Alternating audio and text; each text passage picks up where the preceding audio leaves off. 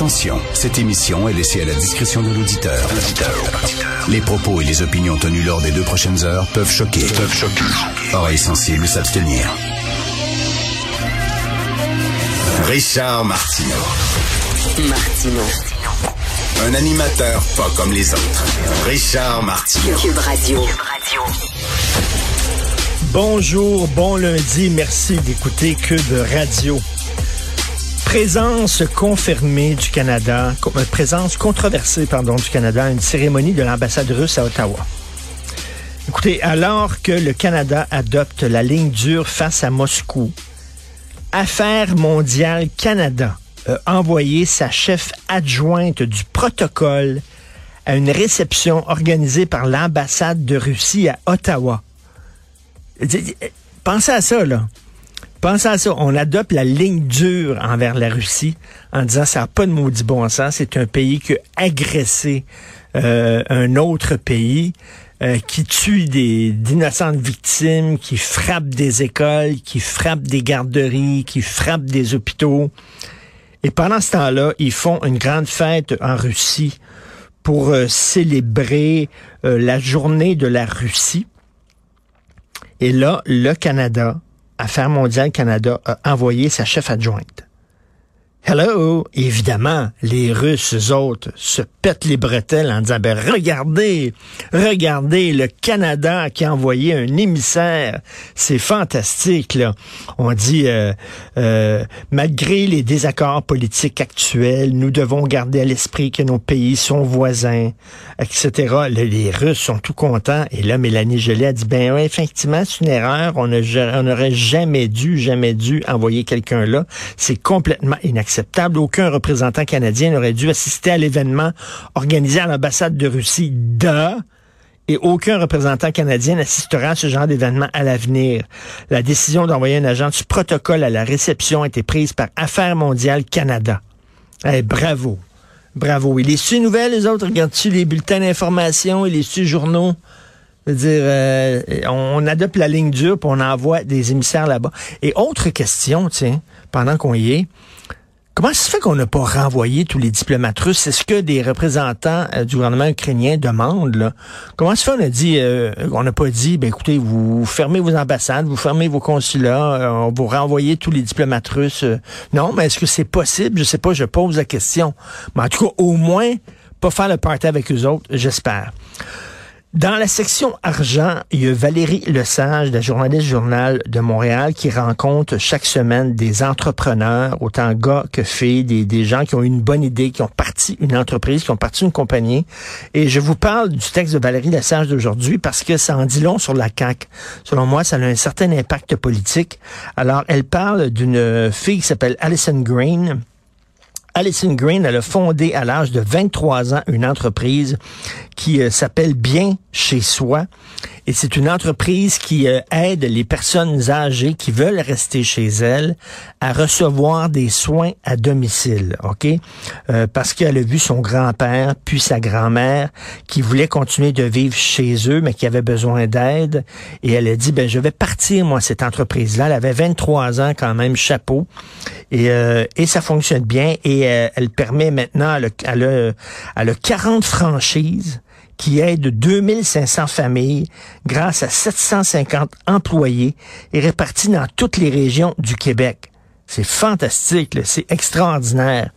Et elle, à la toute fin, euh, Valérie Lesage écrit comme Allison, je me questionne sur la pertinence de bâtir des chambres à un million de dollars dans les maisons des aînés quand on peut adapter la maison d'une personne âgée pour 40 000 dollars. Et ça, c'est la bonne question. Et ça, c'est la faiblesse principale, selon moi, de la CAQ. Hein? C'est les quatre ans de la CAQ. La, la, session parlementaire vient de se terminer. Ça fait quatre ans qu'ils sont au pouvoir. Ils arrivent avec des beaux projets chaînés là, qui flashent, là, euh, qui euh, captent l'attention. La maison des aînés, les espaces bleus, la maternelle 4 ans, des affaires, là, wouh, les labs écoles, wouh. Mais quand tu regardes là, les maisons des aînés, effectivement, là, ça va être un million de dollars. Là par maison des aînés, euh, par chambre, écoute.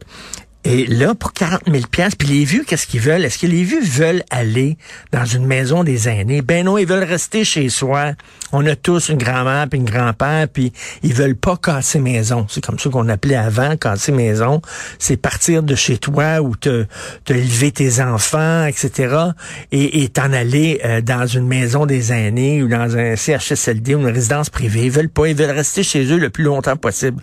Pourquoi la CAQ, au lieu au lieu de construire des maisons des aînés, puis d'investir dans le béton, puis d'arriver avec des affaires, là, ça va sentir le neuf, puis c'est tout en plastique, puis en bois, puis en vitre, puis c'est magnifique, puis c'est super beau. Pourquoi? Ils ne prennent pas cet argent-là et au contraire essayer d'investir dans les soins à domicile, comme l'avait demandé le ministre de la Santé péquiste euh, Régent Hébert, qui c'était un de ses euh, un, de ses chevaux de bataille au docteur Hébert.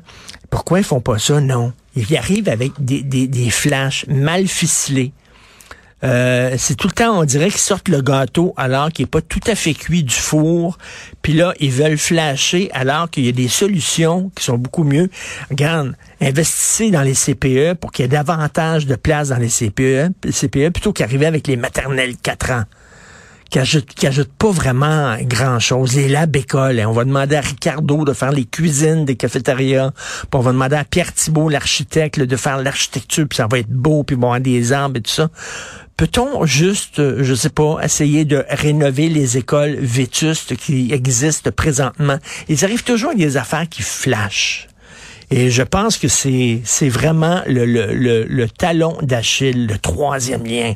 Ouh, ça, ça flash au bout, là, tu sais. Tout le temps des sujets, des, des, des puis qui coûte des gonzillions de dollars, comme si l'argent poussait dans les arbres. En terminant, il y a une nouvelle ligue euh, de golf. Vous savez, c'est la LIV, L-I-V.